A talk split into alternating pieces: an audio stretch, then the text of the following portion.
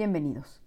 Soy Claudia Tamariz y los invito a que, como Pandora, despierten su curiosidad y abran la caja de la historia detrás de Enrique VIII. Es quizá el monarca inglés más conocido. Su figura corpulenta, su mirada desafiante, su fama de mujeriego, un barba azul que con la misma facilidad que coleccionó esposas se deshizo de ellas, su actuación al frente de Inglaterra como un gobernante duro y cruel, han pasado a la historia y se han recreado en películas, novelas y series de televisión. Monarca de Inglaterra por 40 años, en realidad llegó al trono gracias a la muerte de su hermano mayor. Este hecho, el ser heredero por accidente, generó en Enrique una enorme inseguridad que lo llevaría a lo largo de su vida a intentar compensarlo con una gran ambición y con el deseo de demostrar su valía y grandeza como monarca. Esta búsqueda de gloria personal a través de una serie de intentos fallidos por jugar en las ligas mayores de la política europea, que estaba dominada por Francia y España y en la que Inglaterra se vio relegada a un mero comodín, y la obsesión de continuar su dinastía, engendrando un heredero a pesar de haberse casado seis veces, pues solo tuvo un hijo varón de salud débil, serían para él una fuente continua de frustración. Su reinado tuvo claros y oscuros. Enrique VIII fue un hombre controvertido que legó a sus sucesores por igual graves problemas financieros, políticos y sociales que las bases de una poderosa monarquía que se convertiría, con su hija Isabel, en potencia mundial. Enrique VIII fue, el, fue hijo del primer rey Tudor, Enrique VII, el monarca que le dio fin a la Guerra de las Dos Rosas que por 30 años, de 1455 a 1485, había enfrentado a dos de las familias nobles inglesas, la Casa de Lancaster y la Casa de York, por el trono de Inglaterra. Los Tudor pertenecían a una rama secundaria de los Lancaster, y Enrique, tras derrotar y matar a Ricardo III, que fue el último rey de la Casa de York, asumió el poder pero se casó con Isabel de York, que era sobrina del rey muerto, de este rey destituido, para de esta manera unir ambas casas, que se distinguían por su símbolo heráldico de una rosa. La rosa roja de los Lancaster y la rosa blanca de los York se unieron entonces en este matrimonio que mm, inauguraba la nueva dinastía, la de los Tudor. Pero nuestro Enrique, el octavo de su por, eh, número, nació el 28 de junio de 1491 y no fue el primogénito de la pareja reinante. Era el tercer hijo, después del el heredero que le llevaba cinco años, Arturo, y de una joven, una, niña, Margarita.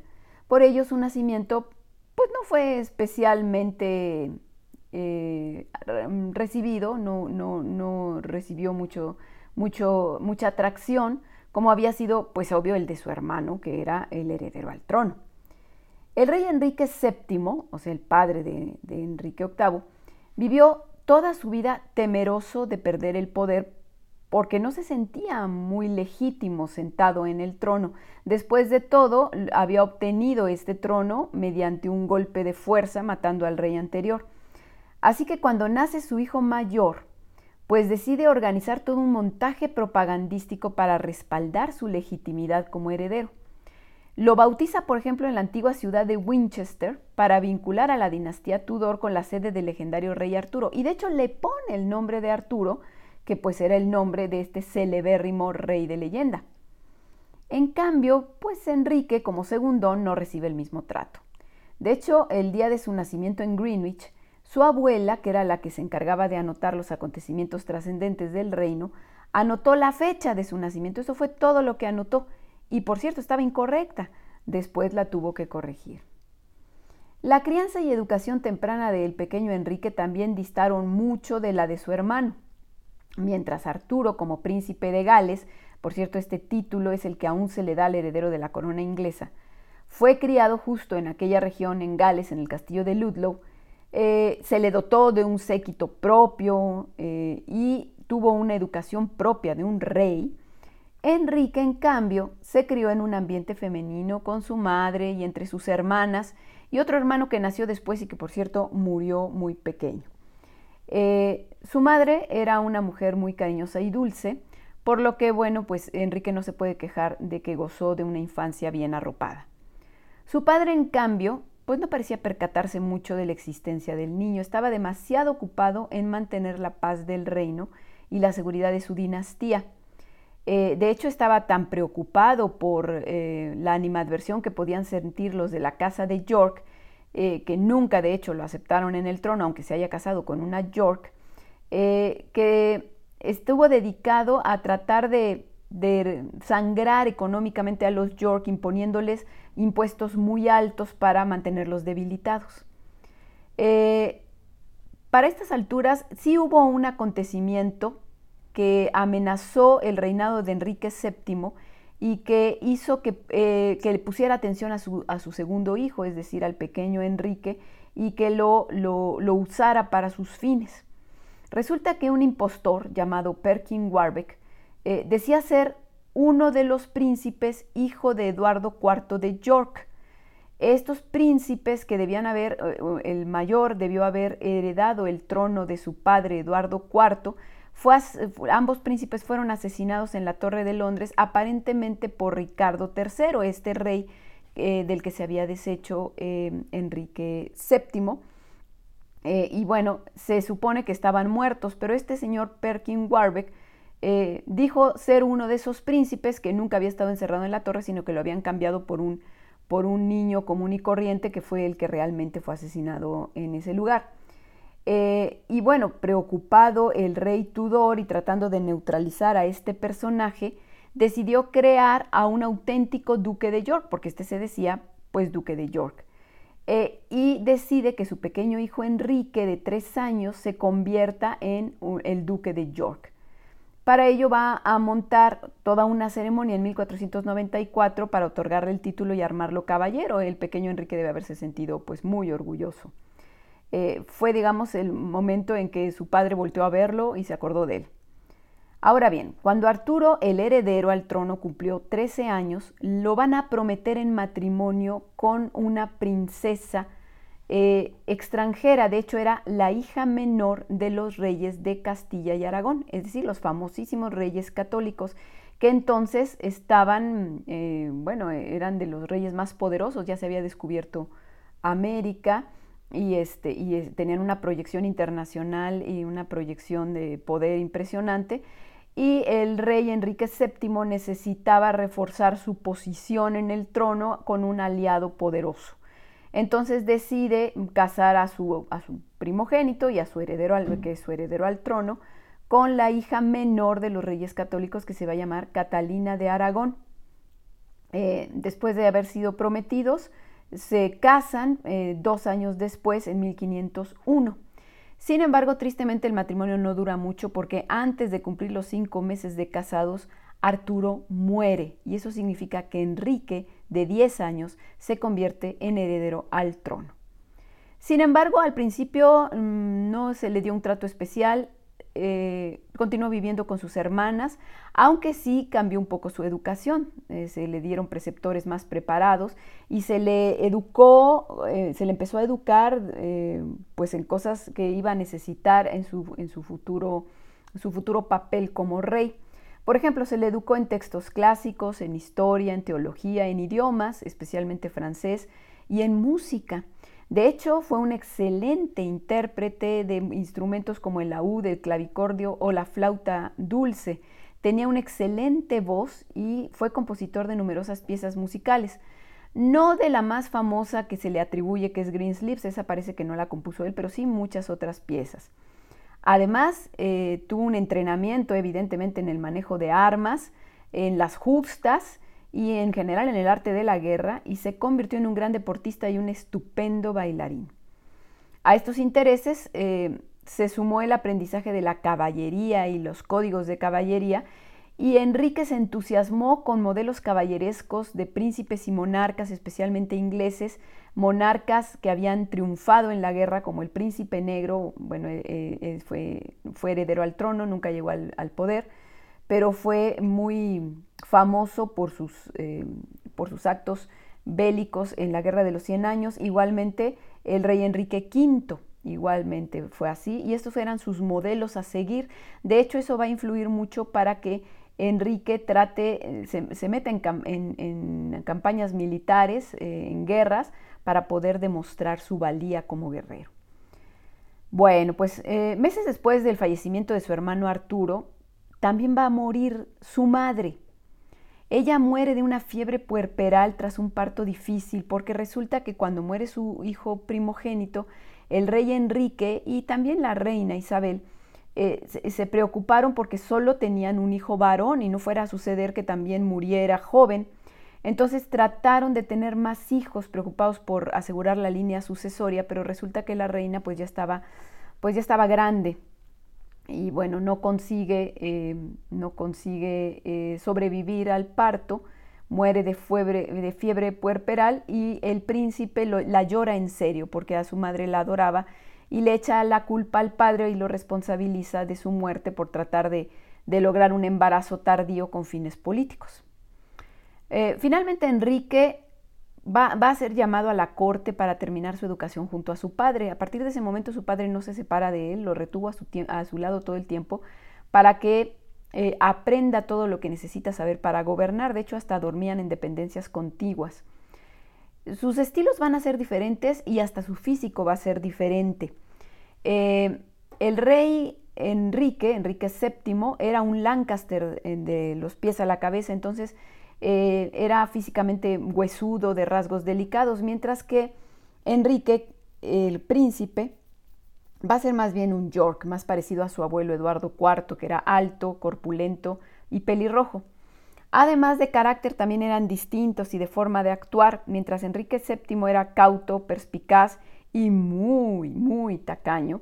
Su hijo era osado, era vital, y amaba el lujo, entonces gastaba como poco, y ese va a ser uno de los grandes problemas de su reinado. Bueno, eh, recordemos que la princesa Catalina de Aragón se ha quedado viuda y no la mandan de regreso a su hogar, no la mandan de regreso a eh, Castilla, eh, sino que se queda en la corte, un poco en el limbo la princesa, porque para el rey Enrique sigue siendo muy importante la alianza con España y no quiere perderla. Entonces decide que es de vital importancia que ahora esta joven viuda contraiga matrimonio ahora con el nuevo heredero, es decir, con Enrique. Eh, y bueno, se comprometen, hacen las gestiones necesarias ahora con, nuevamente con el rey eh, Fernando el Católico, Fernando de Aragón, para que ella eh, se matrimonie con Arturo, se comprometa con él. Él todavía es muy joven, pero bueno, se, se comprometen pero resulta que para conseguirlo necesitan una dispensa papal, porque está un poco rara la situación, cómo va a comprometerse el pequeño con su, cómo va a comprometerse con la, la viuda de su hermano, o sea, con su cuñada. Entonces solicitan una dispensa papal. Parece que era necesario, eso sí, que Catalina declarara que el matrimonio no había sido consumado, que no había habido relaciones sexuales y ella así lo declara.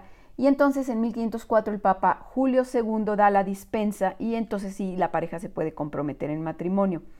Pero el problema es que apenas terminó, terminaron las formalidades para eh, establecer el compromiso, llegó la noticia de la muerte de Isabel de Castilla, la reina católica, que además era la que tenía el, el reino más grande, entre Castilla y Aragón era el reino más grande, y esto reducía la herencia de Catalina y la fuerza de la alianza que estaban tratando de establecer con Inglaterra.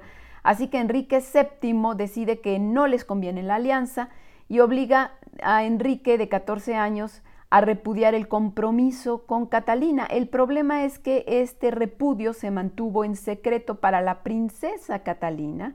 Se mantuvo esta en la ignorancia, convencida de que aún estaba prometida con Enrique, y así pasaron dos años en los que además la pobre empezó a vivir estrecheces porque vivía de lo que le daba el Estado inglés, o sea, de lo que le daba eh, el, rey. Y como el rey era muy tacaño, la mantuvo viviendo con lo mínimo, eh, en condiciones impropias para su condición de princesa. La cosa se resuelve para Catalina y bueno, también para Enrique, cuando su padre, el padre de Enrique, el rey Enrique VII, muere en 1509 y Enrique VIII, ya llamándose Enrique VIII, sube al poder.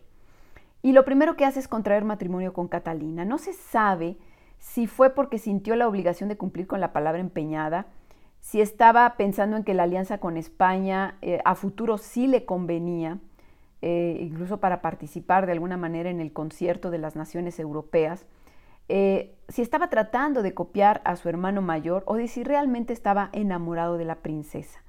el chiste es que se casan y Enrique y Catalina van a ser coronados en Westminster el 21 de junio de 1509. Bueno, es claro que el rey, el nuevo rey, Enrique VIII, no está dispuesto a seguir la misma política de su padre y lo va a demostrar disolviendo el Consejo de Estado. Va a destituir y ejecutar a dos de los ministros del monarca difunto y va a ordenar una amnistía general para hacer ya la paz con los York y de hecho les quita esas, esas cargas impositivas que les había puesto su padre para desangrarlos económicamente y con esto pues de alguna manera se gana a los York y queda totalmente zanjada el, el, zanjado el conflicto de las dos rosas. Eh, bueno, como pareja, Catalina se esperaba pues que tuviera eh, hijos, evidentemente, ese es el papel que tiene que tener una reina, es para eso está. Y Catalina de hecho va a dar a luz una niña, pero muere esa niña, prácticamente nace muerta. Eh, y en el año nuevo de 1511 Mm, va a dar a luz ahora a un hijo varón que desgraciadamente enferma y muere 10 días después. Esto va a ser devastador para el joven rey ya de 20 años e inició en él de alguna manera una obsesión, una auténtica obsesión que le va a perseguir toda su vida por tener un heredero y que va a mover muchos de sus, de sus decisiones. Eh, bueno, para este momento y como parte de su necesidad de demostrar esa grandeza por la misma inseguridad que tiene de haber llegado al trono como segundo en, la línea sucesoria, Enrique trata de emular las hazañas guerreras del príncipe negro y de Enrique V y se embarca en 1512 en una guerra contra Francia. Lo hace, además Francia era el proverbial enemigo de Inglaterra desde la guerra de los 100 años, no se pueden ver, los ingleses tenían intereses territoriales en Francia que habían perdido, este, y bueno, pues entonces eh, era la oportunidad de enfrentarse nuevamente con Francia. Y eh, lo hace Enrique aprovechando que Francia se acaba de invadir Italia, acaba de invadir los territorios italianos, que en realidad eh, no es Italia un país, eran diferentes ciudades-estado, y se mete a Italia por el norte y el Papa alarmado, el que sigue siendo el Papa Julio II, forma una liga santa contra los franceses. Inmediatamente Enrique se anota en la liga, dice yo, yo le entro también con ustedes, y entra a la guerra.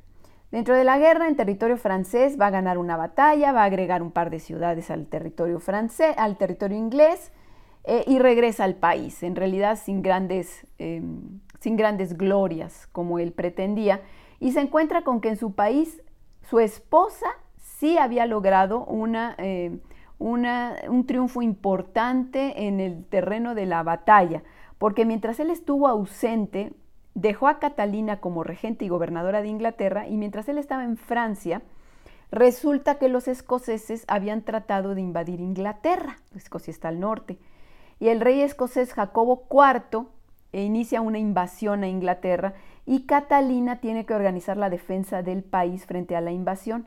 Incluso ella partió con las tropas y estaba dispuesta a comandar una de las secciones del ejército, no fue necesario, pero en, la batalla que se dio, eh, vencen a los escoceses y, matan al rey escocés Jacobo IV.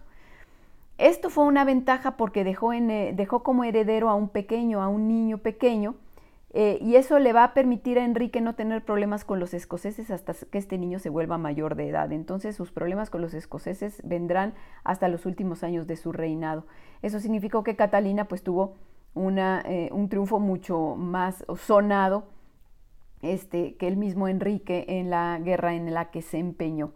Aparte, eh, resulta que Enrique, pues con esta guerra va a meter en problemas económicos al erario público, ¿no? Al, tesoro, vamos a ver cómo. Bueno, al principio de su reinado, Enrique dejó el ejercicio del poder en manos de su primer ministro. este primer ministro recibía el título de Lord Canciller y mientras él estaba participando en justas y se divertía, el Lord Canciller estaba encargado del gobierno. Ah, en este periodo, el Lord Canciller fue un hombre de iglesia, el cardenal Thomas Wolsey. Eh, y la, mayor preocupación de Wolsey en este momento es, va a ser el dinero, porque por un lado Enrique se lo fue a gastar ahí en la guerra. Eh, y, bueno, pensemos que Enrique VII, su padre, había dejado dinero en el tesoro real porque había sido muy tacaño y resulta que Enrique VIII lo despilfarraba. Por un lado en la guerra, como dijimos, por otro lado construyendo palacios y en los lujos de su corte. Entonces, para tratar de, pues ahora sí que contrarrestar y este, vencer este déficit, eh, Wolsey cambia el sistema impositivo para cobrar impuestos de acuerdo a la riqueza de los contribuyentes. Con ello va a recaudar más, especialmente en los momentos de expediciones guerreras del rey, pero en realidad nunca va a ser suficiente. Eh, y además va a ser una medida muy impopular. Eh, vamos a ver que justamente la necesidad de fondos va a ser una fuerza que va a impulsar de alguna manera la política de Enrique. Muchas veces hizo cosas moviéndose para poder conseguir los fondos que necesitaba.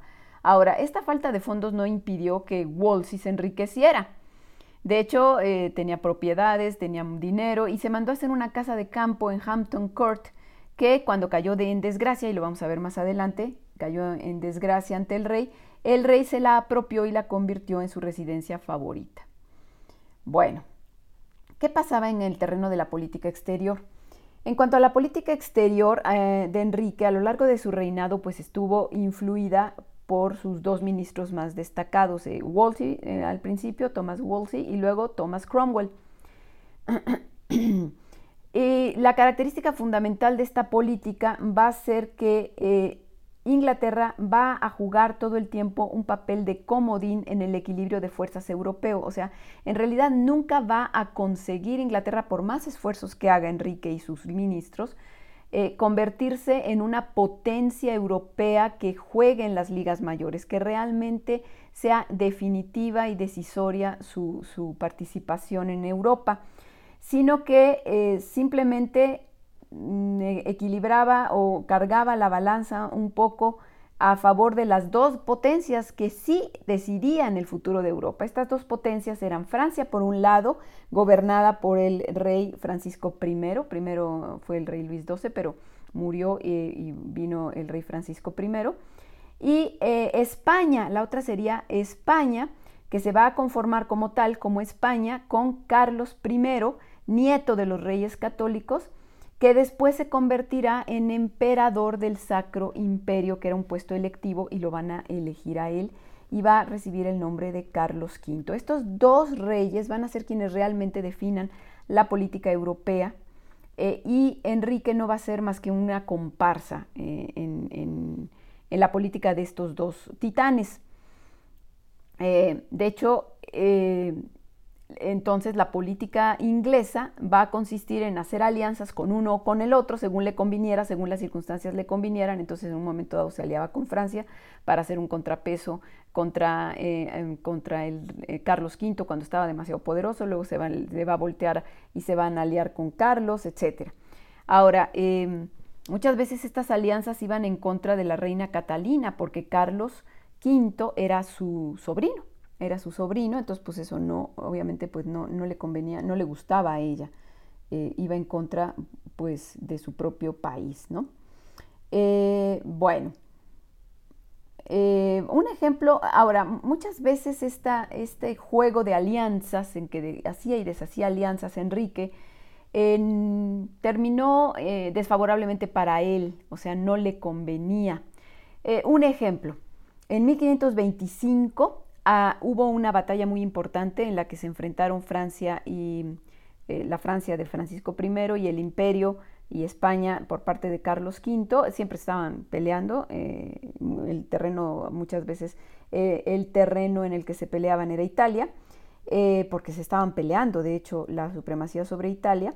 Y hay una batalla en 1525 que va a ser la batalla de Pavía, en la que España, Carlos V, pues, vence a Francisco I y hasta lo toma prisionero. Entonces, Inglaterra para contrapesar ese poder imperial va eh, después de esto, cuando sueltan al rey francés, se va a aliar con, los franceses. Y esto no le convino porque eh, Carlos frenó el comercio inglés, había un comercio importantísimo, comercio inglés de textil, textiles y lana, con Flandes. Eh, y resulta que Flandes era uno de los territorios que le pertenecían a Carlos. Entonces Carlos, mm, gracias a que, se alió con el equivocado, pues frenó el comercio inglés y, le, dio en la torre Inglaterra. Entonces, bueno, ese es un ejemplo de cómo a veces sus alianzas no le salían como quería. Estos fracasos exteriores, además, eh, y los impuestos que había puesto Wolsey, pues empezaron a traer impopularidad al gobierno de Enrique. A los 35 años, entonces, Enrique, cuando ve que las cosas no van muy bien, empieza a involucrarse más en el manejo del poder, no deja tan solos a sus ministros, a su ministro, sino que empieza él también a tomar decisiones importantes. Mientras tanto, en el terreno personal, el matrimonio entre Catalina y Enrique empieza a hacer aguas. En total, ellos duraron casados 21 años, de 1509 a 1533, y al principio el rey parecía bastante enamorado, pero poco a poco su entusiasmo se va, se va debilitando y va desapareciendo. De hecho, para 1519 Enrique ya tiene amoríos y tiene un hijo con una dama de la corte, Bessie Blount, y en 1521 se involucra con otra dama de la corte, María Bolena, eh, terminando su relación en 1525. No era raro que un rey tuviera amoríos y amantes, esto era común y no debía ser motivo de preocupación para la reina Catalina, pero lo era porque la reina no había podido cumplir el deber más importante de una soberana, que era darle un hijo varón al rey. Y además su periodo de fertilidad pues estaba prácticamente finalizando. Eh, cuando Catalina tenía 40 años, eh, en su matrimonio ya había concebido 10 veces, eh, para este momento que estamos hablando ya tiene 40 años, concibió 10 veces, pero solo le sobrevivió una hija, la princesa María, que por cierto va a gobernar, va a reinar después cuando después en, a futuro, eh, que va a nacer en 1516. Todos los embarazos de la reina terminaban ya fuera en abortos, en bebés muertos, nacidos muertos o que apenas sobrevivían unos días.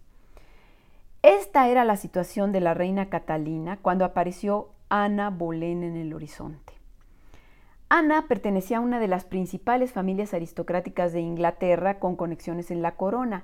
Su padre había sido diplomático de Enrique VII y de hecho Ana se educó en el extranjero, se educó por un, primero en los Países Bajos con su gobernadora de los Países Bajos, la culta Margarita de Austria, y luego en la corte francesa con la reina Claudia, esposa de Francisco I de Francia. Eh, por tanto, eso hizo que la joven tuviera una educación poco común para una mujer, era culta. Eh, y tenía además conciencia política, o sea, eh, se había preparado de alguna manera en estas dotes que manejaba Margarita de Austria y vamos a ver que esto hizo que se involucrara en política después. La mayoría de sus contemporáneos, o lo intentó, la mayoría de sus contemporáneos están de acuerdo en, que Ana Bolena no era una gran belleza, pero era una mujer atractiva, tenía un cuello largo y elegante, sus cabellos y sus ojos eran oscuros, los ojos casi negros, y sobre todo tenía como un encanto personal que hacía que la gente hiciera lo que ella quería.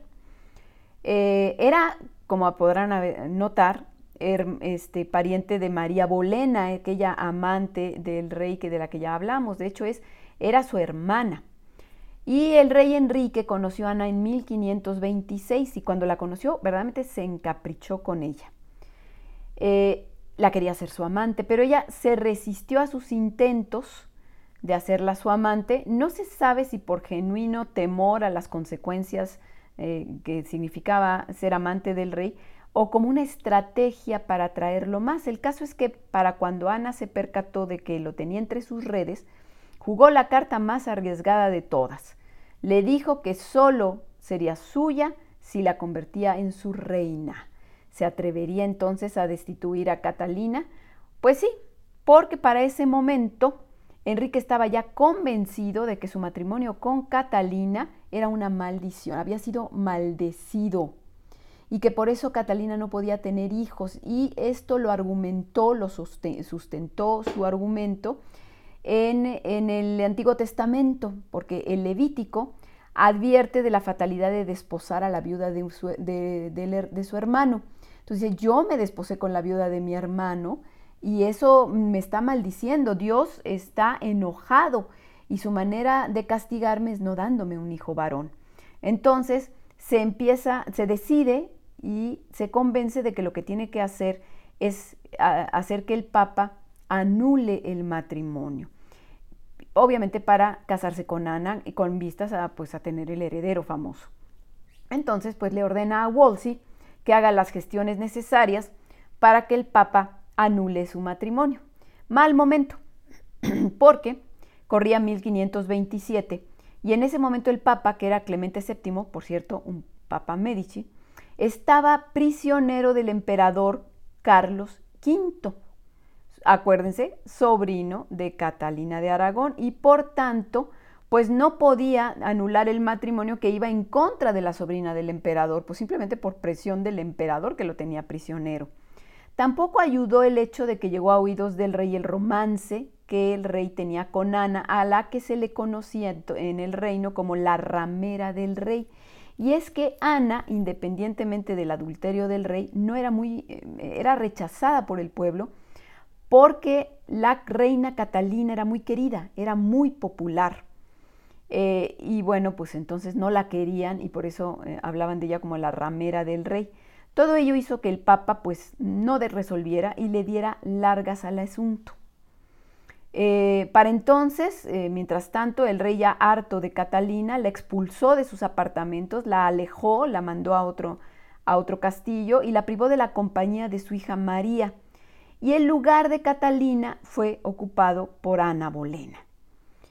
Eh, bueno, Wolsey finalmente no logró eh, que, el Papa anulara el matrimonio del rey y eso le va a costar caro, le va a costar el puesto y le va a costar el ser acusado de traición y condenado a muerte.